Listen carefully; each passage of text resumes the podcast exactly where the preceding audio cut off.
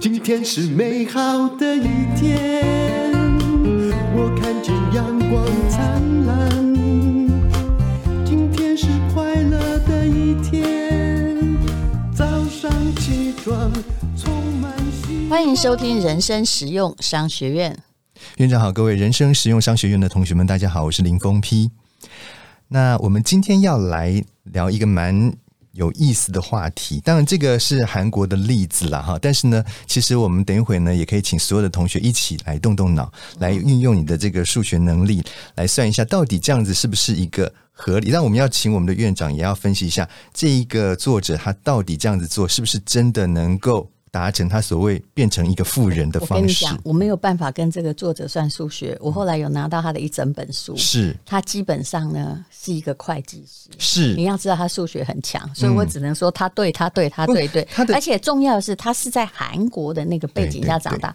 韩国跟我们其实有类似之处，是也就是他们也是亚洲四小龙，也经历过一些。战乱，然后啊、呃，整个国家又克勤克俭的从烽火中又站起来，是。达到某种成就。可是他们经过的破败也比我们多啊、很多经济的冲击啊，比如说啊、呃，某些经济风暴在台湾你也许没有什么感觉，但是你你记不记得没有很久以前，大概二十年前吧、嗯，他们还曾经全民出来一起把黄金捐黄金家里面对对对家里面的金器什么拿出来，这一点其实我都觉得黄韩国很了不起。是啊，其实倒。的要快要倒的就是那个大财团，对不对？嗯、像我们一定会在那想说、嗯、啊，呵啊，况你平常那么嚣张啊，是是，你会捐黄金救他，对不对？对，所以韩国人有他了不起的地方，没错。嗯，啊，这位作者呢，他叫做石井仁，他就是韩国。的这个注册的会计师，而且还是金融跟证券业最顶尖的明星讲师。他是一个非常优秀的会计师，你不会算过他的啦。嗯嗯，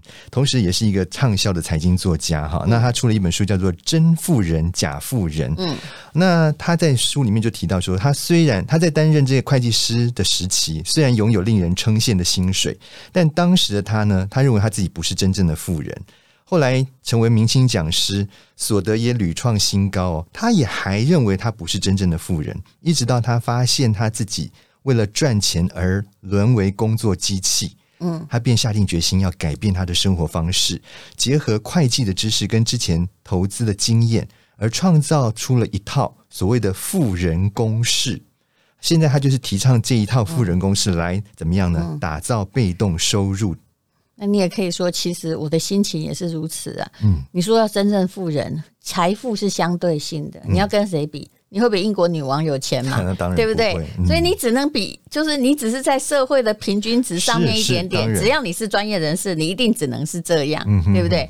那么我们都不是真正的有钱人，可是有时候哦，真的看不清楚。明明你要有一点，不要，也许你不想当有钱人，要有一点点积蓄。或者到老，只要你有在工作，其实没有那么难，对不对？嗯，要自己建立自己的退休金系统，没有那么难。但你的你在搞什么？你在排富，你在抗拒，你在把所有钱都花掉，你把钱送给诈骗集团。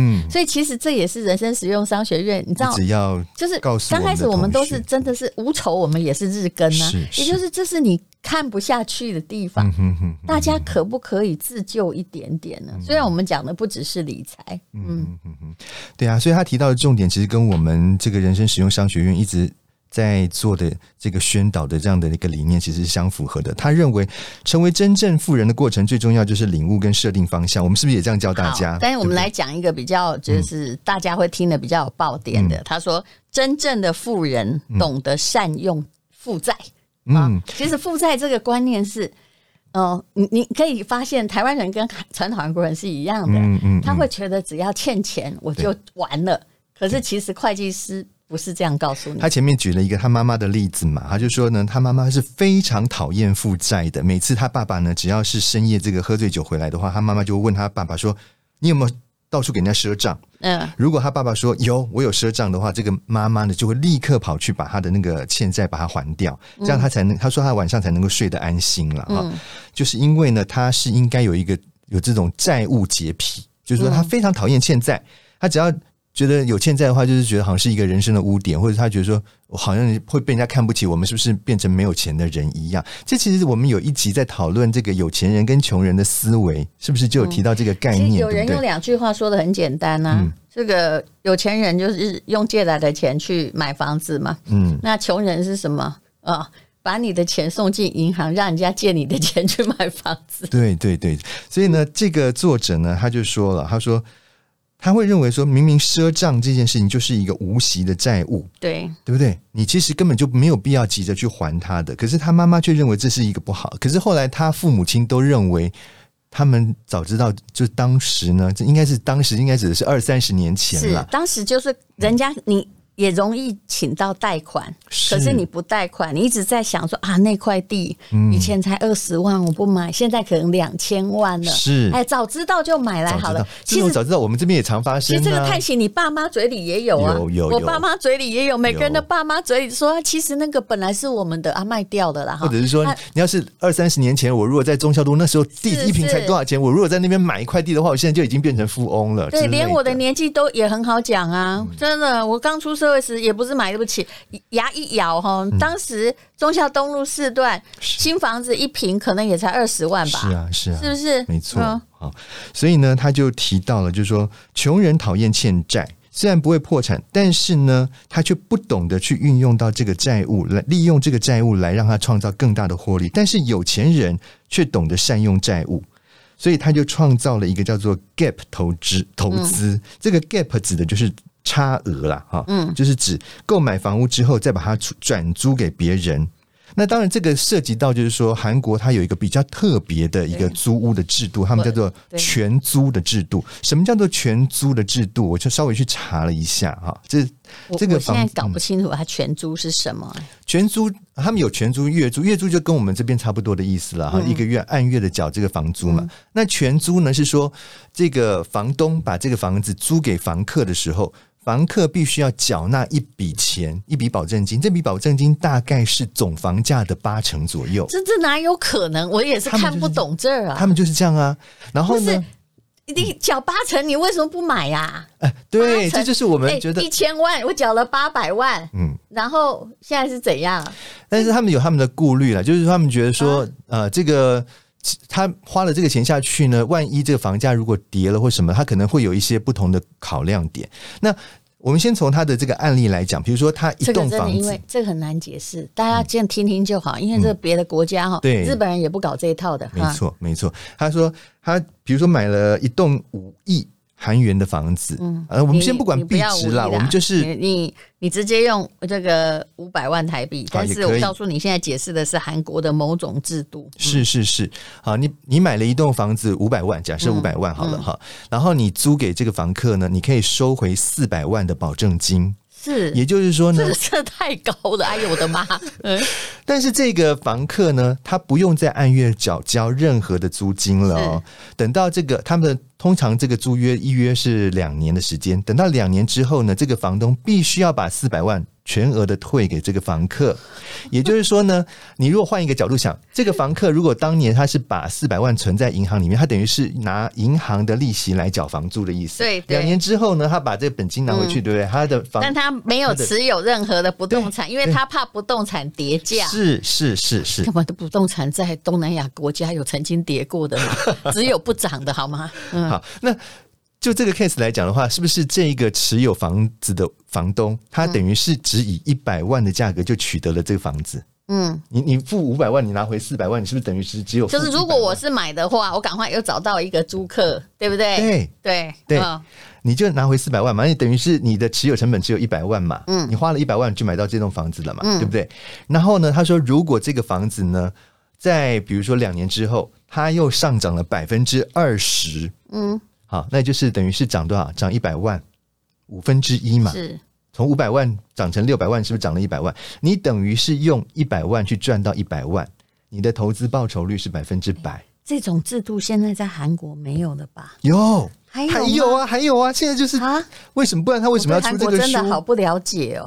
嗯、对，不过也就是说，他其实利用负债的杠杆啊，想清楚一点，其实。以前在台湾也有这样啊，当租金报酬率算蛮高的时候，有没有？是哦，就是你把这个一笔钱拿去租给这个。呃，租给别人哈，可能你还能拿到八趴十趴，曾经有这个时代哦。然后你买了这间房子一千万，哎，银行又贷给你八百，大概是也是这个差不多的意思。对对对，对，所以我等会想要听听一下我们的院长的意见，就是说你觉得他这样的想法到底是可行还是不可行，正确还是不正确？我不想讨论韩国，因为他这个。对房子的概念跟跟我们差太多。谢谢你把它搞清楚，但我不想去算。但是如果你，我跟你讲，前提就是说，如果你本身也有一些小钱，而且钱跟你的生活费无关，是你的积蓄的话，在早些时候，嗯，投报率还算相当高的时候，是可以这样做。我曾经说过嘛，早期在也没有很早期，在二零一零年，很多人在日本哈。我举有个朋友的例子好了，嗯、他买了一个房子，大概是一亿台币左右，嗯，然后呢，他就租给呃，就是他租给一个珠宝店，嗯哼，因为他买的是一楼的店面啊，嗯、而且是蛮新的大厦。嗯、那那个时候因为日本状况不好。所以租金其实报酬率还挺高的。嗯，他一我用台币来算，这样大家都不会搞混。一亿嘛，然后他的租金投报率大概是一年就回收了八百万。嗯嗯，蛮多的哦。嗯，那后来呢？大概过五年他卖掉。嗯，那卖掉卖多少呢？因为经济只要起飞哦，其实有一个。概念大家要了解，就是通膨时代，嗯哼，大部分的国家都在通膨，就算连日本也从来不是通缩，你不要跟着大一堆记者胡说八道乱讲，它只是通膨没有别家高，算起来就很缩了，嗯嗯，对不对？那么其实就是说，外面一般正常通膨可能是两趴嘛，非常良心，可是它的报酬有八趴，但是日本当时有一段时间很大段经济泡沫时间，它的通膨大概只有零点二趴。但是它不是说，它其实就是它只是比较微量的通膨而已，而且还有加上什么？因为加上后来日本经济泡沫那段时代，刚好是大陆世界工厂的兴起，嗯，所以它的通膨有，但是不高，是因为哎，一日币也变得值钱，对不对？日币从呃广场协议之后啊，它增值了一倍呢，啊，所以它能够购买率变高了，所以大家看起来仿佛通缩，但是从经济学的数据来看，日本根本没有通缩，就是。长得不如别人，嗯、我们在两趴，它就零点几趴，所以它因为没有通膨，资产也不会上涨。嗯、但是我刚刚算的那个我的朋友的店面哦，因为他卖掉了，这整笔投资报酬很好算。二零一零年买，然后二零超过五年就税额就是可以到最低税额资本利得的税。嗯，二零一六年他卖掉的时候，比如他买一亿嘛，嗯，他卖掉是一亿四一亿四千万，嗯嗯。那也就是说，中间不算税的话，赚了四千万。虽然这四千万以他的状况，大概要缴掉十五趴了，好不好？啊，就六百，我们就先不要算。然后，但是你去看看，六年八百万乘以六年是多少？四四千八百万。对，那所以他买了一亿，嗯，然后他赚了。呃，也如果他不算他原来的资金成本，但我知道他资金成本很便宜，也就是他因为有钱，他可以跟某个国外银行贷一趴的日币，好，这个也先不要算。嗯哼，等一下我们再来把这个成本扣一下，也就是他一亿，然后这个。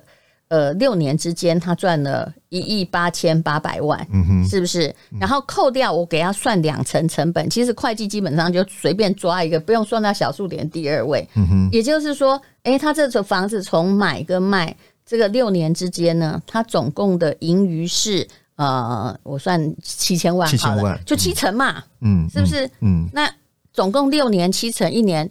虽然七成你不要算，你一定要除以年数哦。如果他是四四十年，你绝对划不来。嗯，对。可是，一年就是十几趴，那这就是有钱人在做的资金运用。嗯，他运用欠债，用比较，其实这跟巴菲特原理有点像，就是运用比较低的资金成本，对不对？来做比较高的。它就是一种杠杆啊，对，嗯，它也是，所以要做杠杆，但它绝对不会等到说我刚好有一亿，或者我只有一亿，全部投在这里，不是？那我这个朋友他房子就到处都是嘛，嗯，一定是这样的。那其实他专门做这种，跟这个作者的意思其实差不多啦，差不多，对。在每个国家，我刚刚讲的比较适合台湾，因为韩国那个哈，就跟人家租房子。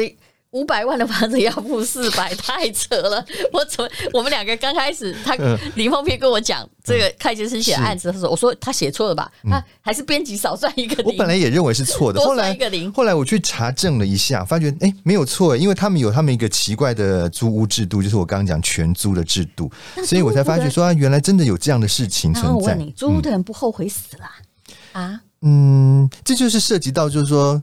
是不是因为就是他们之前也有人因为这样子的方这个关系，就是用杠杆去投资的关系而造成赔钱，所以可能造成某些房客会认为说，哎，我不要这样子弄好了，我还是老老实实的，就是、或者是这样啦。也也许就是说，曾经哦，我不知道，因为韩国我们不是很了解，对，对也许他曾经在一个经济崩盘，然后房子跌到很惨的地步。是。我想可能是有这样，所以后来他就怕了房子。对对，但是我真的劝大家哈，其实有一句话就是这样，也就是如果那个经济就是通膨在持续的话，房屋的上涨几率是比较高的，这是没错。这也是他讲的啊。对，好，他认为就是说，嗯，比起房价下跌的风险，房东因为房价上涨而获利的几率更高。你看那个《富爸爸穷爸爸》，嗯，那这本的书名跟这有点类似啊，有点类似。真富人，其实他讲的。道理是一样的，哈。对，那个富爸爸穷爸爸那个亲戚哦，他讲的事情，他出了那么多本书，其实讲的东西很简单。嗯，他的意思就是，他把他的投资在，他其实自己靠什么致富？你真的，他开公司也倒过啊。嗯，他是做什么？他是其实是他投资收益型的房地产，嗯，然后把它出租，然后用他的租金。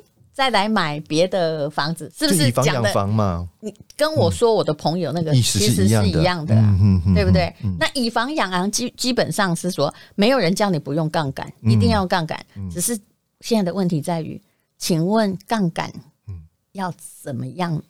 对呀，怎么用啊？合理的。才是安全的啊！你不能，你不能杠杆开太大，然后造成后来你这资金完全卡住，完全不能。开太大就是像我前几天讲的一个那个浙江首富一样，对，他就是刚拿到钱就马上来再来，对对，他他曾经是一个股票非常高的公司，他只要拿到钱飙到岸，他就赶快再扩大投资，嗯，那结果后来那个样，什么就这样倒？那个二零零八年的那个金融海啸嘛，就是因为你一明明是一块钱，你把它当成四五十块用，那只要其中一个倒了，你的本金就整个兵败如山倒。那我们来看说哈，其实给我们最大意义是，那你的杠杆要怎样？第一，我可以归纳出的原则是，你当然不能等到有全部的钱，再来买资产，嗯哼，哎，但是拍谁哈，就是大家不要误会。但是我并不鼓励你去购物台时你还分期付款，因为不久你的分期付款会让你发现说，哎，怎么一个月月薪都扣光光？因为那个很难计算。嗯嗯嗯。也就是如果你真的要买所谓叫做资产的东西，消费的东西，我拜托你不要负债负债去买。我觉得我这样讲是对的吧？对对对，就是比如说用信用卡这样刷啦，比如说是用这样，比如说有一个 LV 包好了，假如它是五万块，像你全部付，每个人都会心疼，然后给你五千付。十个月，嗯哼，很多人就会付，可是其实这个是不对的，不对的，因为这个东西它会慢慢，第一个月你觉得好棒，看到第五个月你就想起你欠了很多钱，是啊，而且它也没有变得那么可爱，它在消耗，它在救。可是如果你是买房地产呢，从这个历史经验看来，嗯，那些要等有完全的钱才买的人，全部后悔了。嗯，为什么？因为台湾大概是从我们。呃，慢慢客厅及工厂之后，一直都在一个，其实甚至我不要说的那么前面呢、啊，甚至在那个四万旧台币换一块新台币的时候，谁资产留下来？答案是是有资产的人，因为钱已经变 nothing 了嘛。对对，通膨的状况就是钱是会慢慢变薄，是，所以真正的就是说，如那些人都是懂得用杠杆或懂得借钱。来买东西，嗯，但是我也看过我朋友的爸爸生意做得很好，嗯哼，也是就是现在大概有八九十八十几岁，嗯，也曾经叱咤风云，台北一条街是他的，嗯哼，哎，问题是杠杆用太多，嗯，本身的钱没赚太多，嗯，那么你就是你知道吗？一个生意垮掉，一整排赔掉，是是，所以这个也涉及到就是说你在投资的这个标的物上面，真的要慎选了，有时候呃。有时候一念之差，可能就会把你这个半生的心血完全付诸于、嗯、是，对对。那我你你也可以问我，我怎么处理我的杠杆？是啊，你怎么处理？我当然不会说登，我以前也是这样。嗯、大概在我买就是我们现在录音的这个，我在这里住了二十年老房子，我房我家当时才七百五十万嘛，嗯、所以我当时一定是。你知道人哦，我也是公教人员子弟，嗯，这种就是很小心的，是。就觉得说我不想欠债，嗯哼，所以呢，我是有七百五十万，嗯，我就买了七百五十万，嗯，对不对？嗯、对，然后扎扎实实付完，心好安心。是是，你有没有想过，如果当时我有七百五十万，其实我是第一间房子的贷款，嗯，我其实是可以买三千万的，嗯，对呀、啊，是不是？是。那我家这个。我买在蛋白区这里，但我还蛮喜欢它的。如果用财务来看是不对。嗯、当时，嗯、呃，在永康街的房子，嗯，我其实七百五，我可以买到，以我的贷款的成数，我可以买到三千万，嗯、大概在那里三千万。那当时三十几万吧，嗯、就是我呃，大概四十万吧。好，我也可以买到八十平。嗯，好，那如果我们把它画成具体的房子，嗯、你的数学就会算得很清楚。嗯、我家现在这样。七七百五十万，现在大概是一千四百万，嗯，嗯对不对？就是还不到一倍嘛。嗯哼，那就算一倍了。如果我当时愿意有勇气去杠杆那个房子，嗯、而且我也付得起，那个时候我的书已经慢慢的就是在卖，而且当时的利率是在下降，嗯、也就是每个月我大概付个几万块的，就是房贷房贷。嗯、但是当时我选择是不要付房贷，我轻松嘛，嗯、对不对？那个时候呃。如果我买那个的话，现在我的房子的答案是至少一亿嘛？我看超过，你说八十平嘛，永康街，而且事实上我有看，啊、就是因为当时我有看那个房子。对呀、啊，那个应该一平现在都一百二三十万，对对，所以啊，就八十平就一亿嘛。对对对，所以你看有没有用杠杆？有，你的财富差很多。是，比如说现在我是一千四百万，嗯、如果当时我用同样的钱杠杆一亿，嗯、好，扣掉我这些年来缴掉的利息好了，嗯、是是，其实总跟共应该也不会到几一千万，不可能，嗯，对不对？嗯嗯，嗯，所以杠杆的确是，还有杠杆，其实我觉得最简单的数学的算算法，现在不能够买楼花，对不对？嗯，比如说。嗯，我现在是在教这个很简单的数学。假设说今天你买一个房子，嗯，你一假设它是一千万买，有没有？嗯，那呃一千两百万卖，你付全款的话，嗯、你赚百分之二十，是简单嘛？哈。对。那如果说他可以给你贷那个，假设一千万，你现在可以贷八成，嗯、你是用两成买两百万买，去买最后一千两百万卖掉。嗯、我们先把那些杂费，因为还。那个都是小数目，不要算。嗯，那你赚多少？你是两百万赚了，呃，两百万，两百万，对啊，就是百分之百啊，你是赚百分之百，对啊，对啊。所以这就杠杆很简单，是。但是你不要做超过，你可以运用杠杆，只有一个状况就是你很确定你的现金流还在进入，比如说，所以公教人员比较愿意去，就是可以。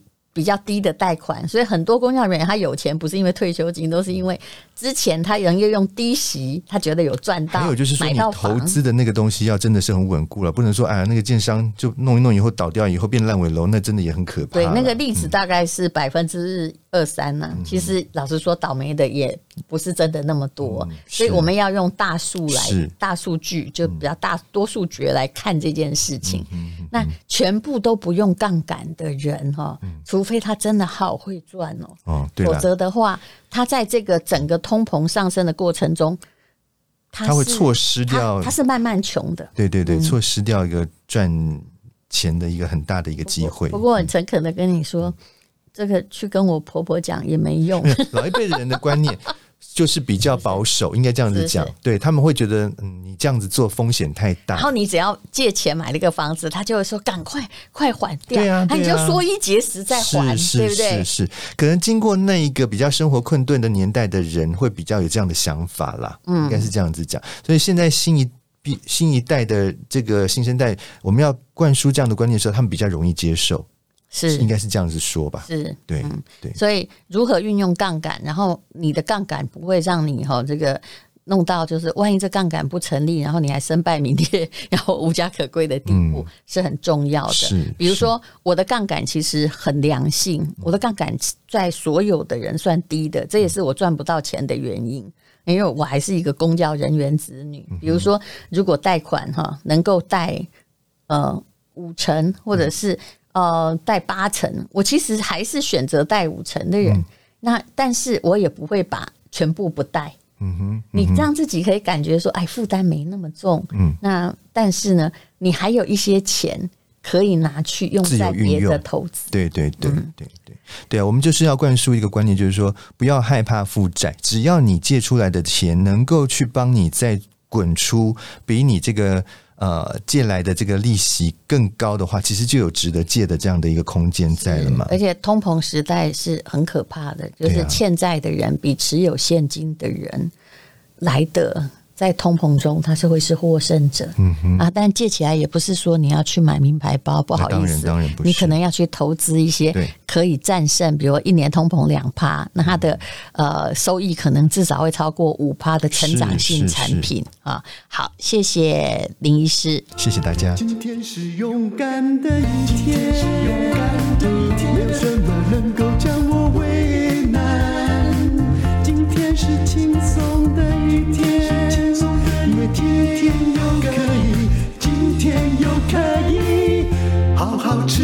fine.